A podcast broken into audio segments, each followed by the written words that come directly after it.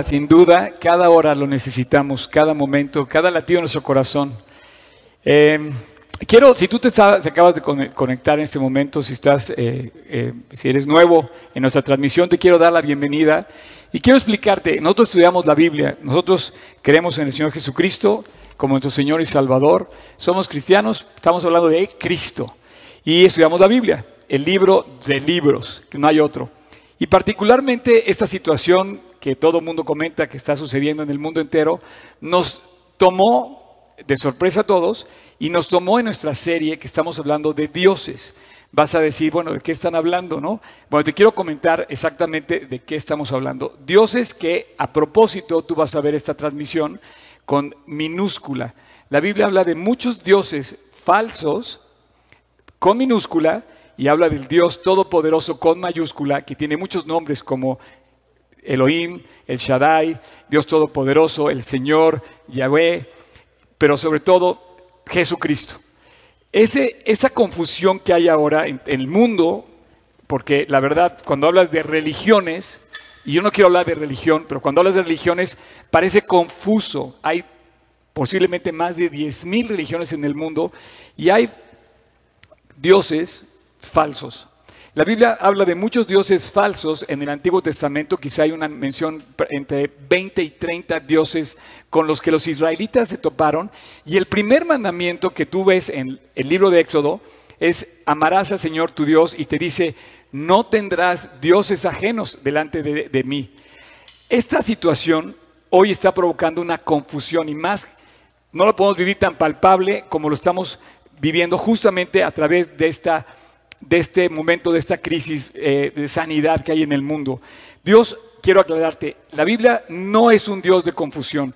Así es que cuando tú hables de Dios, está claro. Y hablar de religión, échale un lado, habla de Cristo, habla de Dios, ve a la Biblia, para que encuentres la luz directa, clara y precisa que Dios nos comparte sobre Él mismo. Fíjate, dime si no hay confusión. Si hoy criticas a los que son demasiado exagerados, por ejemplo, hoy te critican si confías y de repente dicen, no, ¿sabes qué? Tú no estás tomando las precauciones, te critican. Y si de plano desconfías y tomas todas las precauciones, entonces llega un temor que crea esa confusión. En eso nos pasa en todos los aspectos de la vida, pero fíjate, 1 Corintios 14, 33 dice, pues Dios no es un Dios de confusión. Hablando de, metiéndonos ya profundo este tema, quiero profundizar contigo en este tema. Hoy estamos sufriendo el embate de diferentes dioses que están corriendo en el mundo, como ese virus que nos ataca, y le estamos dando un lugar de privilegio. Pero Dios no es un Dios de confusión. La Biblia no emite ningún argumento confuso sobre temas sensibles, sobre, lo que la gente no se atreve a preguntar. Por ejemplo, en Gálatas 5:19 dice, y manifiestas son las obras de la carne que son adulterio, fornicación, inmundicia, lascivia, hechicería, enemistades, idolatría, pleitos, celos, iras, contiendas, disensiones, herejías, envidias, homicidios, borracheras, orgías y cosas semejantes a estas. No hay confusión. Y dice, acerca de las cuales os amonesto, y como ya os lo he dicho antes, los que practican tales cosas no pueden ver el reino de Dios. Aquí en esto no hay confusión.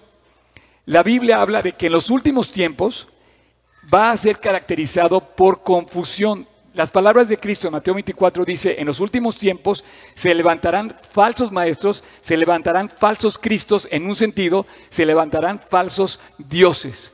Dioses con minúscula, que van a tratar de confundirnos y hoy vivimos una verdadera confusión y más en estos tiempos. Ahora, quiero hacer un pequeño paréntesis con esto de los últimos tiempos porque definitivamente estamos viviendo los últimos tiempos desde mi punto de vista personal, es mi perspectiva personal. ¿En qué me baso yo para darte este argumento? En que una de las cosas que justamente son características de los últimos tiempos es esta confusión que hay de querer redefinir a Dios. Hoy la gente no quiere tocar el tema de la Biblia, le tiene miedo un poco o le tiene respeto o más bien no quiere acercarse a Dios porque estamos o el mundo está tratando de redefinir a Dios. Por eso quise tocar este tema de dioses. Es un tema sensible. Y tú te vas a dar cuenta, conforme vamos a empezar esta serie, eh, que nos va, a tocar, nos va a tomar varias semanas, pero el día de hoy es muy especial lo que estamos viendo. Quiero invitarte a que continúes viéndonos hasta el final. Definitivamente estamos en los últimos tiempos. Hay gente que me ha dicho, oye Oscar, no seas tan exagerado en algunas cosas que dices sobre los últimos tiempos porque, pues, Cristo tarda en llegar. La verdad es que yo no quiero meterme al apocalipsis y yo pienso que no estamos en época apocalíptica, aunque por lo que te estás dando cuenta, que ya es evidente, creo que se están acercando, como dicen por ahí, están tocando ya el timbre de la puerta, porque posiblemente el avión va a despegar, no sabemos cuándo, no me atrevería a decir cuándo, pero de que todo se está presentando. Y una de las cosas que yo te puedo asegurar para que sí podamos hablar de los últimos tiempos es una, es una dirección que tenemos que tener bien señalada en el mapa, en el mapa de Israel.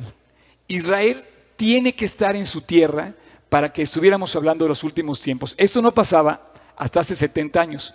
Hace 70 años todavía eh, Israel no estaba nuevamente en su tierra. Quiero decirte que después de pasar el pueblo de Israel desde el imperio Egipto, egipcio, el imperio asirio, el imperio babilónico, el imperio persa, que por cierto hubo una concesión especial con el emperador persa en aquel entonces para que Israel pudiera regresar a su tierra, que por cierto hasta principios de este siglo todavía se llamaba Persia, como que fue el que más conservó de los imperios, conservó, dado a su favor que le hizo Israel, como que fue el que más conservó sus raíces como imperio. Sin embargo, también cayó, y después de esto siguió el imperio griego, que también cayó, que, tratando de poner dioses como Zeus y todos esos. Después llega Roma, y Roma hoy está hecho pedazos. Tú ves el imperio romano de la antigüedad en pedacitos, regado por toda Europa, en todos los países que hoy están y que antes conformaban el imperio romano. Después, con más tiempo, vemos que cae Israel en la persecución de la Inquisición en España. Después, con el favor de Inglaterra, empiezan a hacer negociaciones para regresar a Israel. Y ya estoy hablando de una historia de dos mil años, no más, porque estoy hablando desde, desde Egipto. Y finalmente hoy tenemos dos grandes potencias que no son imperios, pero son grandes potencias, Rusia y Estados Unidos. Y vemos la alianza que hay evidente ante la historia y ante las noticias de Estados Unidos con Israel. Aparte de esto, para decirte yo que son los últimos tiempos, dice, dice, dice la Biblia que va, que va a aumentar el conocimiento. El libro de Daniel también dice que va a aumentar la tecnología. El libro de Daniel dice que van a aumentar los viajes. Hoy, dime si no, está colapsado el mundo porque no se puede mover la gente a través de todos los sistemas de turismo que hay, están varados literalmente. Y finalmente también habla Apocalipsis de los fenómenos naturales que hemos estado viendo este año particularmente. Nos sorprendió los incendios en el, Amazonas, nos, sorprendió los incendios de, Australia y en fin. Pero, volviendo al tema, y quiero decirte que no estoy tan mal de la, de la no estoy tan desubicado, pues, hoy en día estamos viviendo una señal de los últimos tiempos que es el daño que se ha hecho en nuestra cultura. La cultura en general se ha apartado de los principios correctos. Eso quiere decir que ha caído la cultura y se ha ido redefiniendo los principios, queriéndonos meter en dioses todo tipo que van bien más bien enfocados a una opinión personal. Este mundo está fallando hoy en la cultura. La cultura dejó de, de presentar como algo importante el primer mandamiento de Dios, busca a Dios, ama a Dios, sirve a Dios, alaba a Dios, ríndete a Dios. Y bien lo dice el primer mandamiento, no tendrás dioses ajenos. Dioses ajenos, ¿sabes qué es? Dioses ajenos es un fake God. Como dicen, noticias falsas, ¿no? Fake news. Bueno, pues hay fake good news. Hay muchas fake good news porque hay fake gods, all. Pero hoy, pero hay un Dios que sigue siendo Dios real. Mientras tú sigas cualquier cosa que esté fuera del Dios verdadero, vas a estar siguiendo dioses ficticios. ¿Sabes cómo le llama la Biblia a los dioses ficticios? No dice, por supuesto que no vas a encontrar en la Biblia un fake God, la palabra, pero le llama una palabra más seria, le llama apostasía. La, palabra apostasía viene del griego y el latín, que, es apo, fuera de, y stasis, colocarse colocarse fuera de qué? Fuera de los principios. Y hoy, como señal de los últimos tiempos, estamos viendo dioses falsos con falsas noticias. Las mismas palabras de Cristo nos advirtió. De hecho, todo lo que estamos viviendo hoy está advertido por Cristo en sus propias palabras en el capítulo 24 del Evangelio de Mateo. Así es que hoy estamos viviendo en nuestro alrededor, esa cultura, una salida, una apostasía, saliéndonos, dejándonos fuera o sacando fuera los principios de Dios. Y quiero que veas esto como algo interesante. Apostasía quiere, quiere decir dejar, colocarse fuera. Pues yo te quiero colocar adentro. Es muy importante que sepas si estás apostatando con lo que crees, con los dioses. Es muy importante, es importantísimo, porque puedes estar fuera pensando que estás adentro y la verdad es que estás apostando, apostatando, perdón, si no estás adentro. Dios quiere que estés dentro, dentro de su casa, dentro de sus brazos, dentro de su corazón y tu corazón, dentro de su hogar y dentro de su rebaño, debajo de sus alas. Quiere que estés dentro, pero hoy vivimos un ataque frontal a los principios y a la doctrina de Dios, con muchas religiones, pero solamente un Dios verdadero. En muchos, dice Jesús, los últimos tiempos aparecerán muchos falsos dioses que van a querer hacer un cambio radical en la moral. ¿Por qué? Porque la gente hoy no está buscando al Dios de la Biblia. Y yo te quiero invitar a que lo busques, a que busquemos al Dios de la Biblia en espíritu y en verdad. Ahora, estamos viviendo los tiempos, y me dicen, algunas personas me han preguntado, oye, ya, y el anticristo, no sé qué. Mira, yo no me atrevo a hablar todavía de eso y tampoco me quiero aventar a hablar de momentos apocalípticos.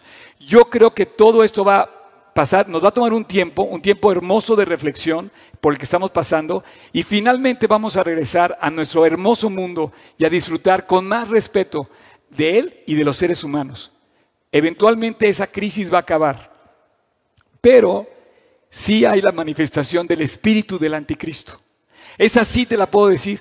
Quizá no te puedo decir yo, ya apareció el anticristo, yo me vería ahí sí muy exagerado, porque no puedo hablar en esos términos, pero sí pienso que estamos viendo surgir, la Biblia dice, el espíritu que ahora opera en los hijos de desobediencia. Y vemos a nuestro alrededor el espíritu del anticristo, el anticristiano, la inmoralidad, la violencia, el desorden, el espíritu del anticristo que provoca cosas anticristianas, anticristo. Por ejemplo, hay un... Eh, además, al decirte yo anticristo es también anti-Israel, ¿eh? porque ambas cosas van como de la mano. Pero el espíritu del anticristo es blasfemo, es arrogante, es mentiroso, es falso, es anticristiano. Y sobre todo, que te voy a decir algo, es profano. El anticristo cuando llegue va a profanar el lugar santísimo. ¿Sabes qué quiere decir profano? Profano quiere decir justamente olvidarte de la santidad, de las cosas buenas. No hay santidad en una persona profana. Una persona profana va en contra de la santidad, va en contra, y eso es lo que justamente estamos viendo hoy. Estamos viendo una caída moral de los matrimonios. Estamos viendo una caída moral del papel del hombre y de la mujer. Estamos viendo una caída moral en general de nuestra sociedad, en corrupción, en desorden, en violencia y sobre todo en mentira. Mentira. ¿Quieres conocer la verdad? Ve a la palabra de Dios. ¿Quieres saber la verdad? ¿Quieres iluminar tu vida con la verdad? El libro que es sobre todos es la palabra de Dios. Ahora, no voy a hablar de Apocalipsis, no quiero enfocarme a eso. Quiero enfocarte hoy a buscar a Dios. A buscar a Dios de una manera especial. Como nunca lo has buscado. Quiero que no seas apóstata, sino que quiero que, seas, que estés adentro de su fe, en su corazón y Él en el tuyo. Y hoy tenemos un privilegio que sin duda tenemos que lanzar por todos los vientos.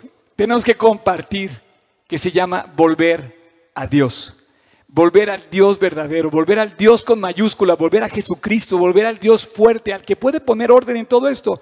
Por eso te decía yo del hashtag, veremos un milagro, porque ¿sabes quién sí puede hacer esto? ¿Sabes que a Dios no lo tomó por sorpresa? A ti y a mí nos tomó por sorpresa, a las grandes compañías de, viajeras del mundo, a los cruceros, a las líneas aéreas, a los estadistas del mundo, a los reyes del mundo, a los petroleros del mundo, a todos y a todos nosotros tomó por sorpresa, pero a Dios no tomó por sorpresa porque es Dios con mayúscula, es el Dios de dioses. Y tenemos un privilegio, y quiero hablarte yo de eso hoy. Tenemos el privilegio de volver a Dios. ¿Cómo? Te voy a decir cómo. Sencillo. Tenemos el privilegio de abrir una ventana que está en el cielo, o que nos dirige al cielo, o que nos enfoca hacia el cielo. Si tú, volvieras, si tú volvieras a ver todo lo que está a nuestro alrededor, es un caos. Nadie sabe qué puerta abrir para encontrar la solución. Es más, si ahorita encontrara la solución, si ahorita se encontrara el antídoto para este virus, tendría que aplicarse posiblemente a los primeros 30 millones, 50 millones, 100 millones, después entraría a los 10, no sé. Pero tenemos el privilegio de buscar a aquel que nos puede dar la solución y puede hacer un milagro ahorita por lo menos en tu vida, protegerte, cuidarte. Y tenemos el privilegio de orar porque esa ventana está abierta. Es llegar a su trono, llegar a su despacho, llegar a la oficina de Dios. Qué increíble, yo te quiero transmitir, si puedo transmitírtelo, qué increíble, qué increíble sería que pudiéramos usar el privilegio de ser escuchados por Dios. Claro que lo podemos usar.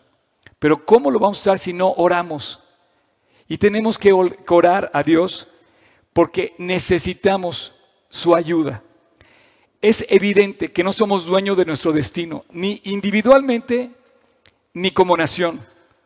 ¿Cómo podemos captarnos? Hasta hace ocho días, hasta hace quince días el mundo era distinto.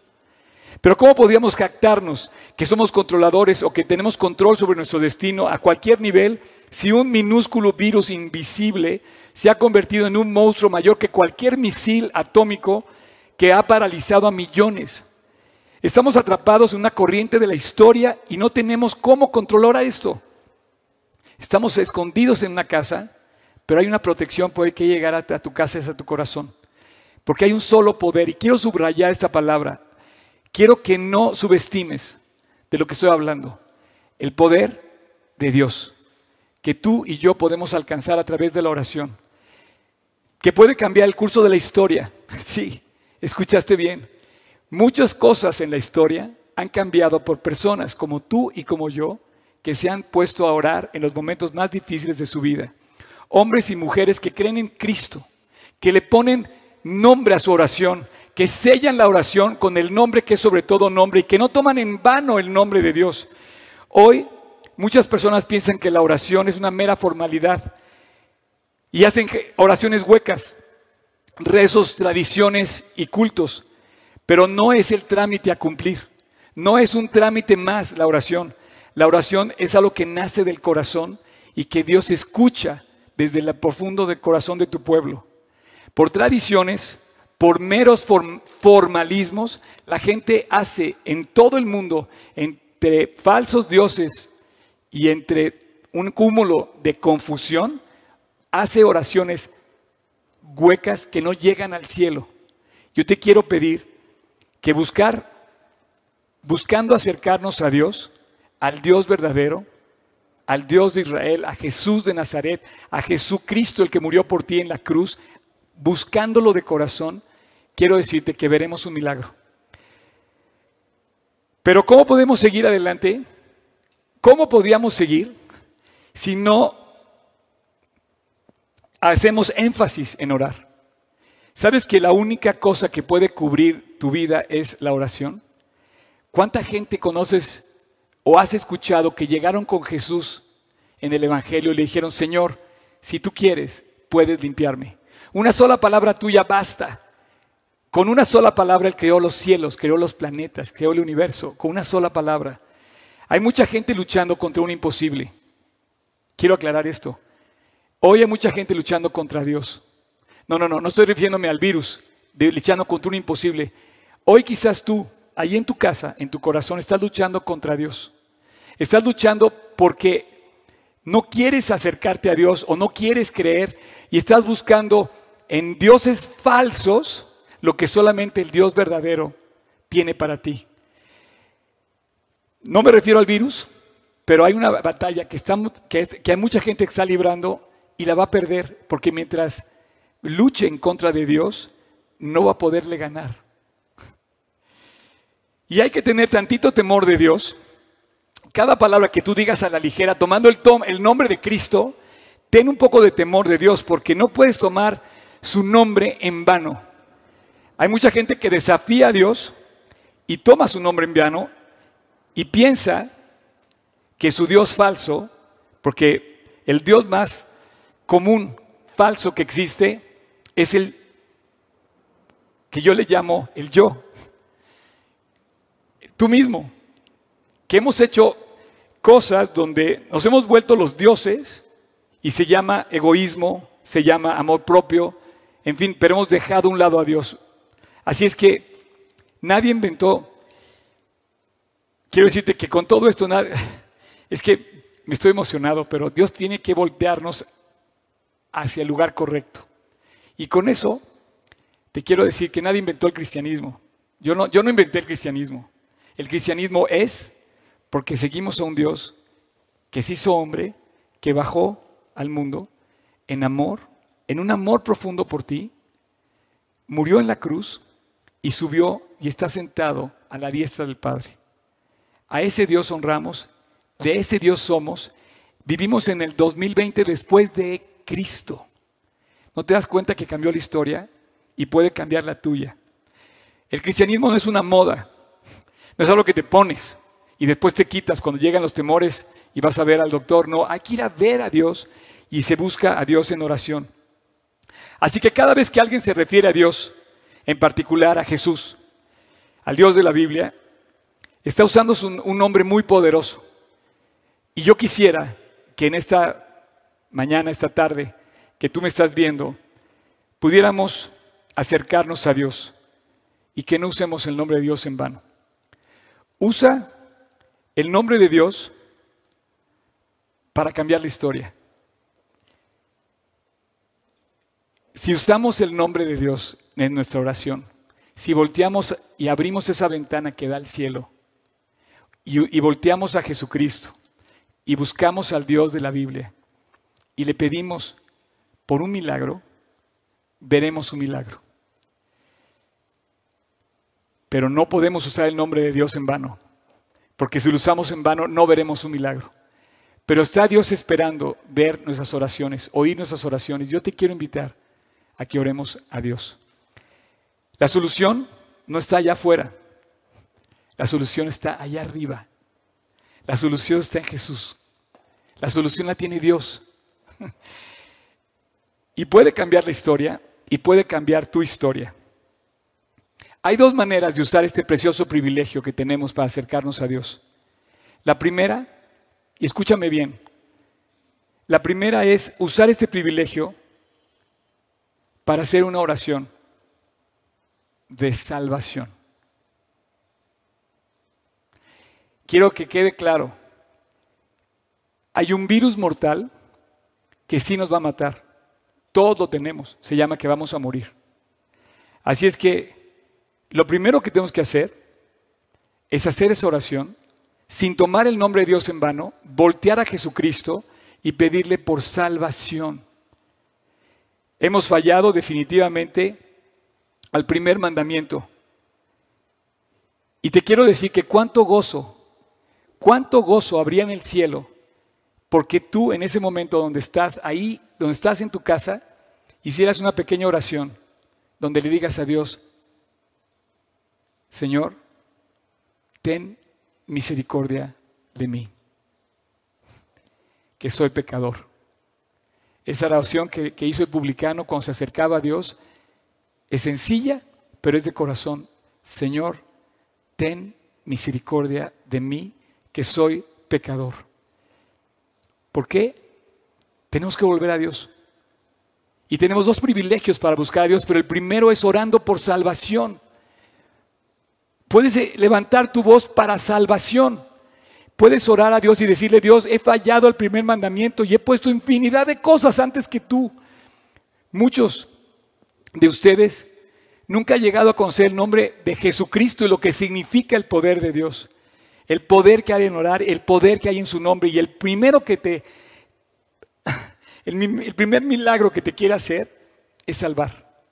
La Biblia dice que no hay otro mediador y que el único mediador, y lo quiero dejar claro, La Biblia dice en 1 Timoteo 2, 5, dice, porque no hay otro mediador, porque hay un solo Dios y un solo mediador entre Dios y los hombres. Y ahí está el nombre, Jesucristo hombre.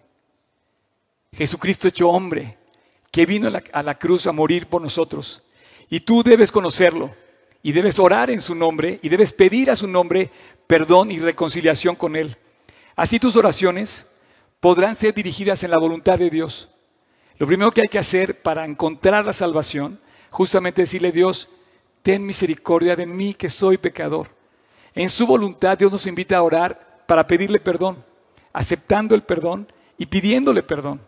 Pidiéndole perdón porque eso va a salir de ti y aceptar el perdón que Él te dio y Él me dio gratuitamente en la cruz del Calvario. Así es que quiero invitarte ahí donde estás a que oremos. Atrévete. Si estás tú solo y si estás acompañado, oren juntos. Una oración en la que sencillamente Dios puede comenzar a hacer el más grande milagro y lo vas a empezar a ver que es en tu vida. Pero como aquel publicano pecador se acercó a Dios y le pidió misericordia y le pidió perdón, tenemos que ir así. Inclina tu rostro y ora a tu Padre en este momento y dile, con tus propias palabras o usa las mías, Señor, ten misericordia de mí. El día de hoy te quiero dar gracias por recordarme que me amas. Y te quiero pedir que perdones mis pecados, que transformes mi vida y que me hagas una nueva persona.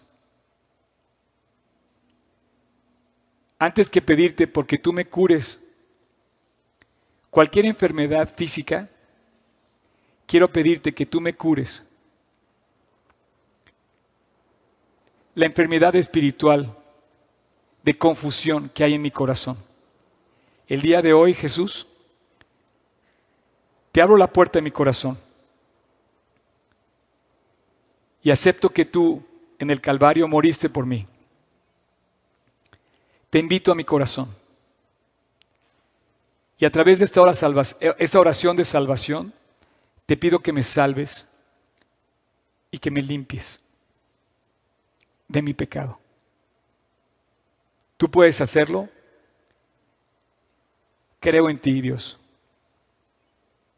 Y te doy gracias, porque no hay otro nombre, ni hay nadie más que haya ido a la cruz a morir por mí. Y hoy,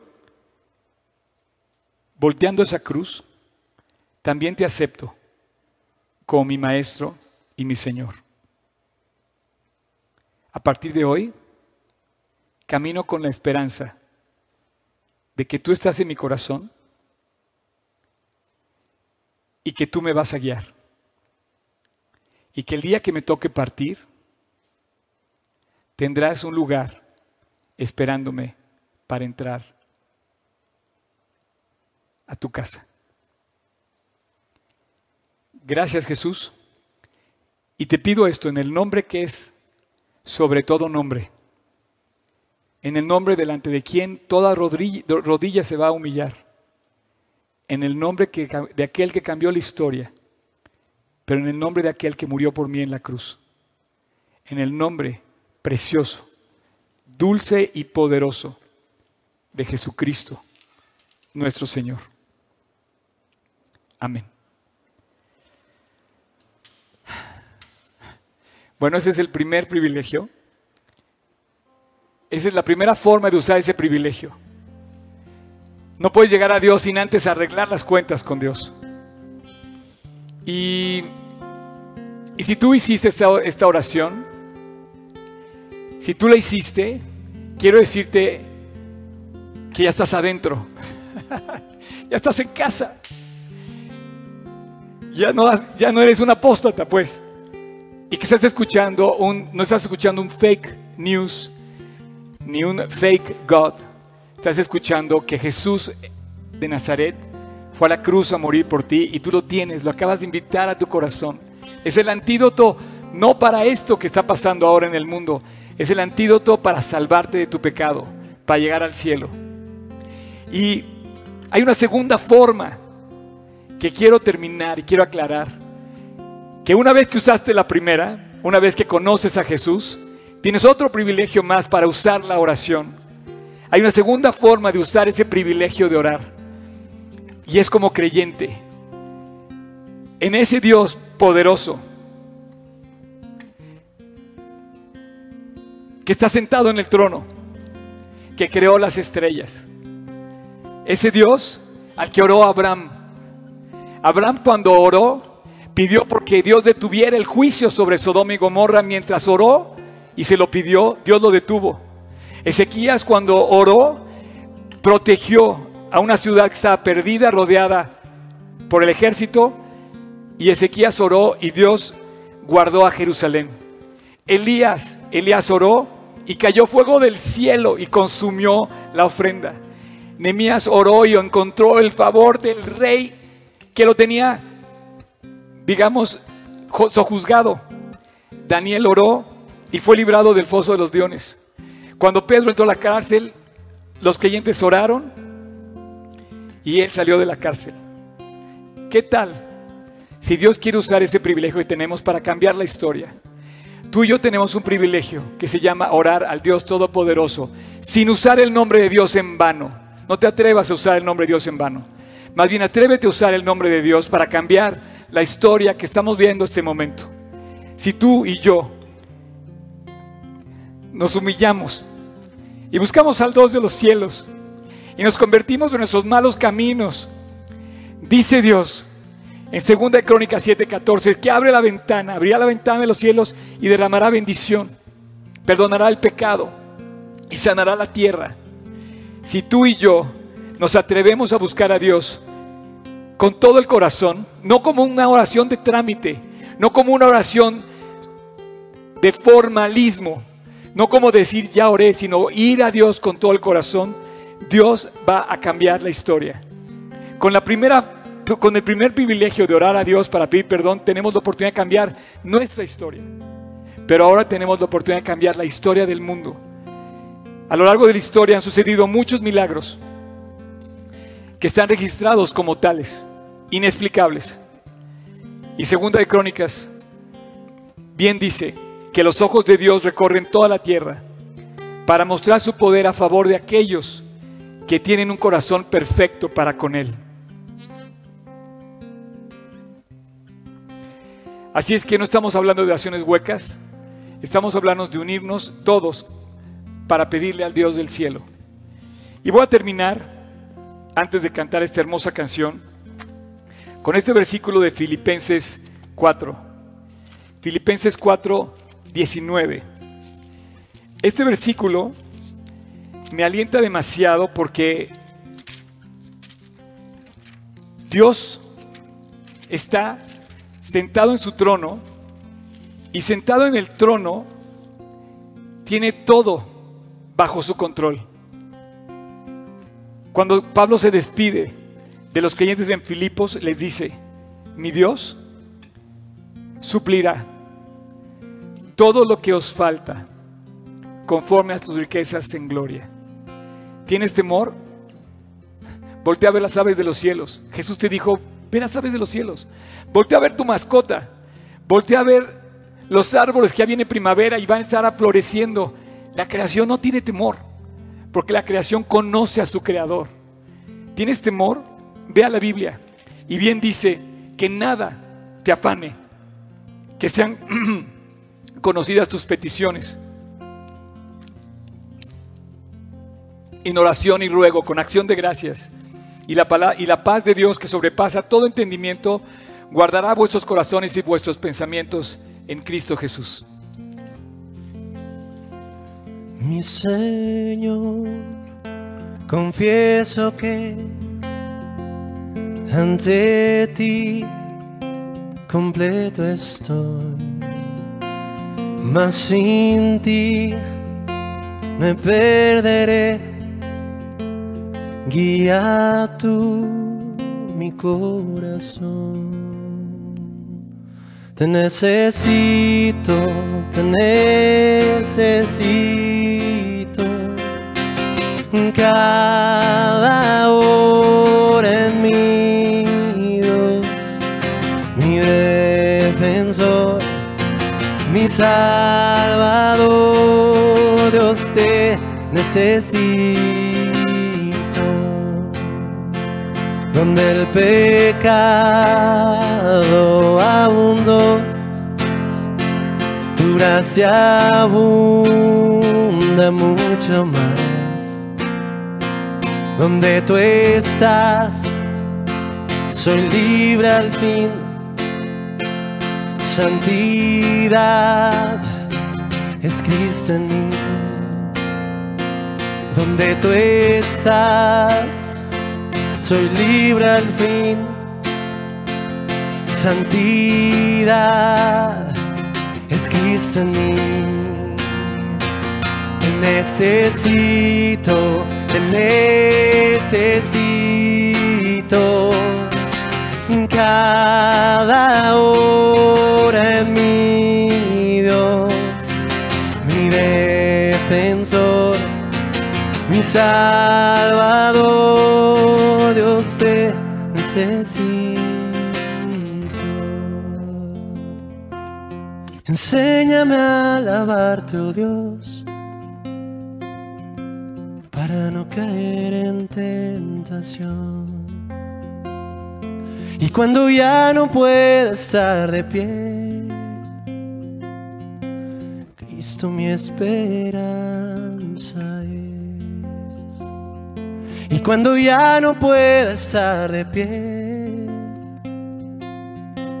Cristo mi esperanza es. Y cuando ya no pueda estar de pie, Cristo mi esperanza es. Te necesito, te necesito.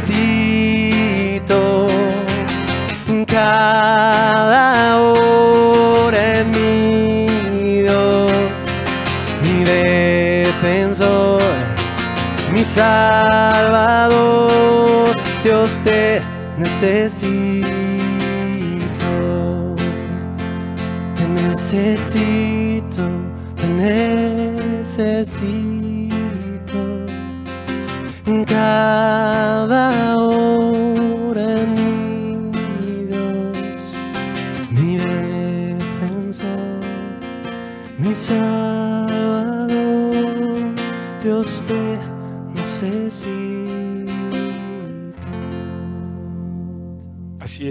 Necesitamos a Dios. Esa es nuestra única esperanza. Y si lo tienes, no necesitas otra esperanza. Y no hay otra esperanza. Todos los demás son falsos dioses. Eh, en esta serie vamos a ver muchas cosas interesantes sobre esos falsos dioses que aparecen en la Biblia y que hay una relación muy interesante. Pero quiero decirte que si tú en esta mañana, esta tarde, hiciste esta oración ahí en tu casa, bueno, pues compártenos, compártenos. Tenemos eh, todas nuestras redes eh, electrónicas funcionando a favor de que nos compartas y podamos crecer juntos y puedas crecer en esa fe y en ese conocimiento de Dios. Y bueno, lo primero que te voy a pedir es que si tú quieres compartirnos, nos escribas a nuestra página g36polanco.org, g36polanco.org, y hay una parte, eh, tú lo vas a ver aquí, eh, si tú escribes g316, g316polanco.org, hay una parte donde dice conexión. Entonces le, picas ahí y vas a poder eh, pues tener algunas preguntas más que tengas, quizá dudas, puedes encontrar algunos comentarios que te van a servir. Y además al final puedes hacer tus comentarios y tus dudas con toda confianza, puedes escribirnos a g36polanco.org, que es el punto de conexión. Ahí donde dice conexión. Y bueno, ya que estamos allá adentro,